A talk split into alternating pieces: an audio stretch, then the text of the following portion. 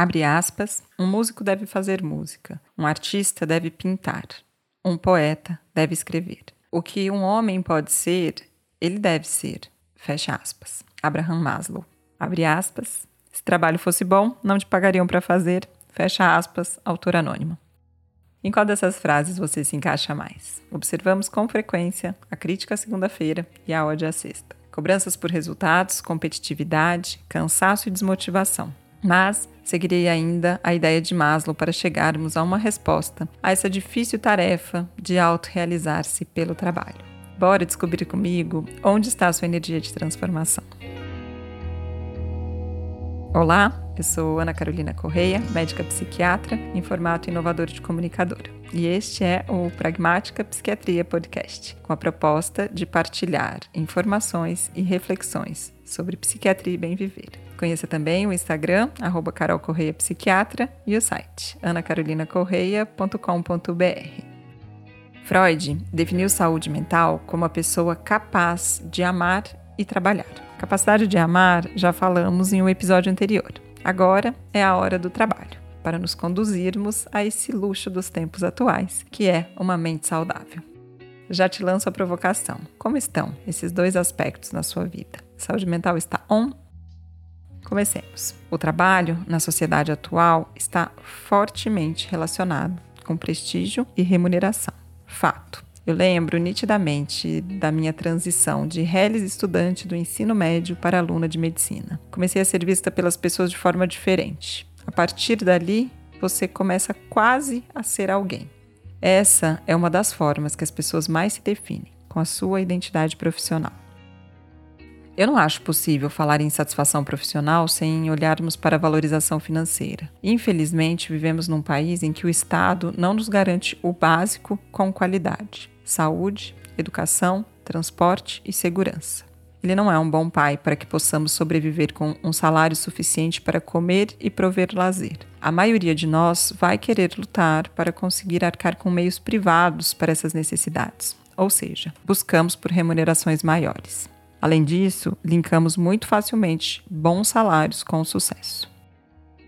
A partir dessa constatação, já obrigatoriamente saímos da idealização de escolher uma profissão pelo simples fato de nos sentirmos bem em realizá-la. Não dá para focar em propósito e negligenciar a força que esses dois pontos podem exercer em nós, valorização social e dinheiro. Mas não vamos desistir. Entendo a importância dessas duas questões, mas seguimos para a definição de trabalho. Relembrando os tempos do colégio, trabalho é uma grandeza física que mede a transferência ou a transformação da energia. Então, diariamente, todo ser humano, ao abrir seu olho, irá decidir onde colocar sua energia de transformação no mundo. Te convido a pensar comigo onde você tem colocado a sua. No caso de trabalhadores formais, boa parte da sua energia é trocada por dinheiro. Fala-se em três níveis de realização para eles. O primeiro e menos satisfatório é quando se troca a energia exclusivamente por dinheiro. Não há prazer nenhum no que se faz, a pessoa atua simplesmente para usufruir dos benefícios do salário. Provavelmente, quem está nesse nível terá consequências de mais cansaço e desânimo, porque a recuperação dessa energia vem apenas fora daquele ambiente, ou seja, isso equivale a cerca de um quarto menos de energia, já que você passa esse tempo da sua rotina trabalhando. No segundo nível, a pessoa se envolve com o trabalho, tem satisfação em produzir, mas não vai de encontro com o seu ideal de vida. Sabe a história que você trabalha para realizar o sonho de outra pessoa? Exemplo. Posso ser bom em determinada tarefa e gosto de realizá-la. Além desse prazer, vem o benefício de um salário e provavelmente um desejo maior de se desenvolver no, do que o nível anterior, mas ainda não me identifico com o que é produzido. O terceiro e mais raro de acontecer é quando seus ideais de vida confluem para um trabalho que te remunera de forma adequada. Então, a troca de energia vem de forma plena, pelo benefício financeiro e sensação de corresponder com o que a vida te pede. Um sentimento de harmonia interna e externa. Isso aqui não tem a ver com aquela frase que soltam por aí. Faça o que você gosta e você não trabalhará nenhum dia da sua vida. Aliás, é das que me dá arrepio também. Lembra conto de fadas da Disney. Erra quando coloca o trabalho como negativo e que exista uma escolha idealizada. Mas, independente desses níveis, o que eu acredito que o Freud quis dizer com capacidade de trabalho foi mais bem explicado por Maslow na sua teoria de hierarquia de necessidades humanas, onde o topo é a autorrealização. Maslow teve uma vida sofrida na infância e adolescência. Cursou primeiro direito e depois que seguiu para psicologia. É o fundador da linha humanista, uma das mais importantes junto com a psicanálise e terapia cognitivo-comportamental. Vem comigo identificar onde você se encontra nesse processo. O primeiro nível da hierarquia é a sobrevivência. É necessário o básico antes de pensarmos no mais elaborado. Sem comida, água ou sono, não vai rolar nada além de uma luta irracional. Tenta usar o raciocínio com medo de não ter onde morar e o que comer. Não vai rolar. Porém, penso que vocês imaginaram uma pessoa carente, mas acho interessante perceber que em qualquer nível social podemos perder o básico. Ouço muita gente dizendo que não conseguiu nem comer no dia, sono então foi deixado de lado faz tempo, às custas de um bom desempenho.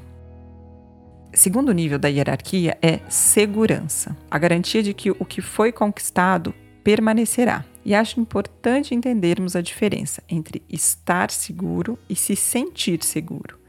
Cada um tem a sua dose de necessidade de proteção. Ela é bem diferente de um indivíduo para o outro. Além disso, ela se liga muito com o conceito de zona de conforto e capacidade de mudança. Alguns se arriscam a trocar de trabalho sem nem ter dinheiro. Outros, com muito dinheiro guardado, calculam mais um pouco.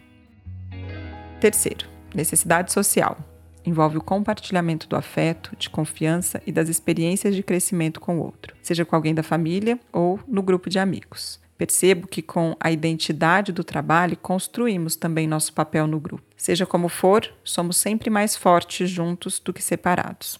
Adoro a frase: quer ir rápido? Vai só. Quer ir longe? Vai junto. Quarto, aqui o bicho pega. Autoestima. Veja como ele define: nos sentirmos dignos, autoconfiantes, independentes, autônomos, apreciados, respeitados por nós mesmos e, consequentemente, pelos outros. Ai, ai, ai, ai, ai. Tarefa de vida, minha gente. Tão importante termos isso para exercer a capacidade de realização. Quanto que a gente busca aprovação externa, hein? Provar que somos o melhor, que damos conta, que não temos mimimi. Gente que trabalha loucamente sem se respeitar atestam esse fato. Se você está assim, essa necessidade está desequilibrada. Bora buscar ajuda para entender por que isso e se fortalecer. É óbvio, esses são os que mais têm dificuldade de pedir ajuda. Meu conselho: não tenha medo. Use essa força de realização que você tem para se realizar ou seja, coloque na direção certa. A maior força que existe é reconhecer as fraquezas que todos temos. Tem uma historinha que ilustra essa ideia. Um empresário foi passar férias em uma praia e saiu para caminhar. E viu um pescador voltando com sua canoa e alguns peixes. Aí eles conversaram e o tal empreendedor começa a explicar diversas formas que o pescador poderia ampliar o negócio dele. Fez um plano de carreira perfeito para que ele chegasse aos milhões. E é o que o pescador pergunta: Para quê? E ele responde: Para você ter uma velhice boa, desfrutar do tempo e da sua família em um lugar tranquilo. E o pescador responde: Mas eu já tenho isso.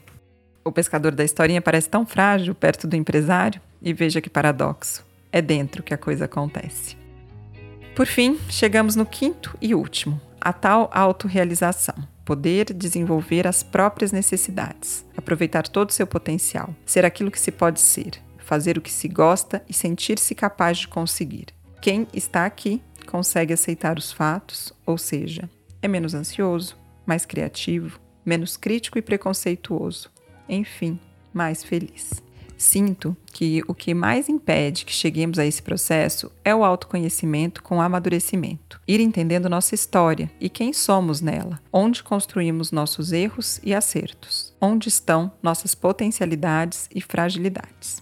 Eu vejo muito no consultório pessoas matando sua criatividade em um trabalho socialmente prestigiado e com um salário bacana, simplesmente adoecendo. Mudar isso é muito difícil várias pessoas precisam chegar a um burnout, aquelas queixas de taquicardia e mal-estar no domingo, crises de desconforto e ansiedade. é pesado. Exige uma baita coragem mudar.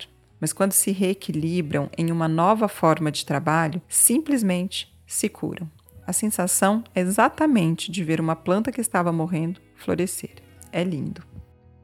Foram calculadas duas horas de trabalho para que você consiga a comida para sua sobrevivência diariamente. Claro que o mundo capitalista desigual não nos deixa usufruir dessa dádiva. Mas mesmo assim, ainda sugiro a reflexão: onde você emprega sua energia?